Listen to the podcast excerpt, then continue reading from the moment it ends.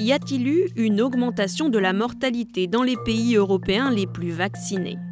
C'est une infox répandue sur les réseaux sociaux, s'appuyant sur la thèse développée par le très controversé médecin français Didier Raoult, selon laquelle la vaccination pourrait favoriser l'épidémie de Covid-19.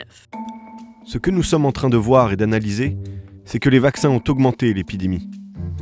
Selon un internaute, les chiffres sont formels. C'est bien l'utilisation du vaccin qui est en cause.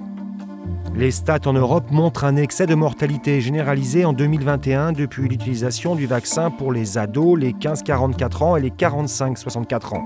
Il est temps de mettre fin à l'extorsion de consentement pour la vaccination obligatoire. Issu du projet Euromomo, le réseau de surveillance européenne de la surmortalité pour une action de santé publique, le graphique utilisé est une source fiable et vérifiée. On observe bien une augmentation de la surmortalité en Europe depuis le début de la pandémie, mais lorsque l'on compare les situations des différents pays, les pays les plus vaccinés comme Malte, avec 87% de sa population totalement vaccinée, n'ont pas connu de hausse significative du nombre de décès.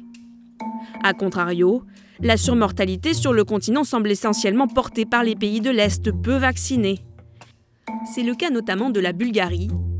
Selon les données de Romomo, cet État qui n'a vacciné que 28% de sa population est l'un des pays avec la surmortalité la plus élevée du continent.